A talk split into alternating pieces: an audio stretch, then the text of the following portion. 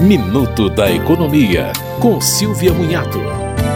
O Superior Tribunal de Justiça decidiu que o contrato particular de união estável com separação total de bens não impede a penhora de patrimônio de um para pagar a dívida do outro. Segundo o tribunal, é necessário o registro público para que o contrato tenha efeito perante terceiros. No caso analisado, uma mulher contestou a penhora de imóveis e eletrodomésticos dela para pagar dívidas do companheiro. Ela disse que antes de comprar tudo, tinha feito contrato com separação de bens.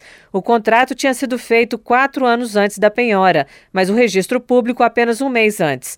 O STJ entende que o contrato sem registro vale apenas para as questões internas do casal, a divisão futura dos bens, mas é insuficiente para terceiros. A mulher teve então direito a metade da quantia resultante do leilão dos bens.